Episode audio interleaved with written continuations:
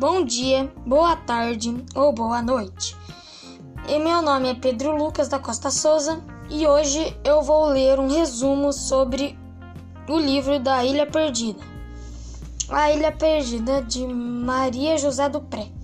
Dois irmãos, garotos da cidade, foram passar alguns dias em uma fazenda de um padrinho, a aproveitar as férias para fazer coisas que nunca fizeram na cidade. Quando acharam uma canoa, foram passear nela. E a aventura começa. Mentiram, mentiram que iam a uma fazenda vizinha, mas foram à ilha perdida.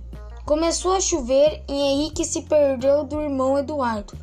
A enchente levou a canoa e Henrique foi encontrado por um homem que morava na ilha, o Simão.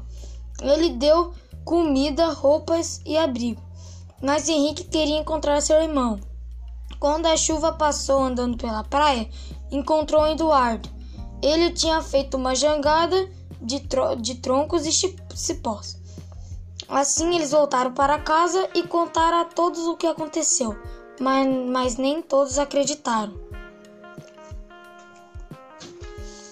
Ele, essa história é feita pela Maria José do Pré, de 1940 1948.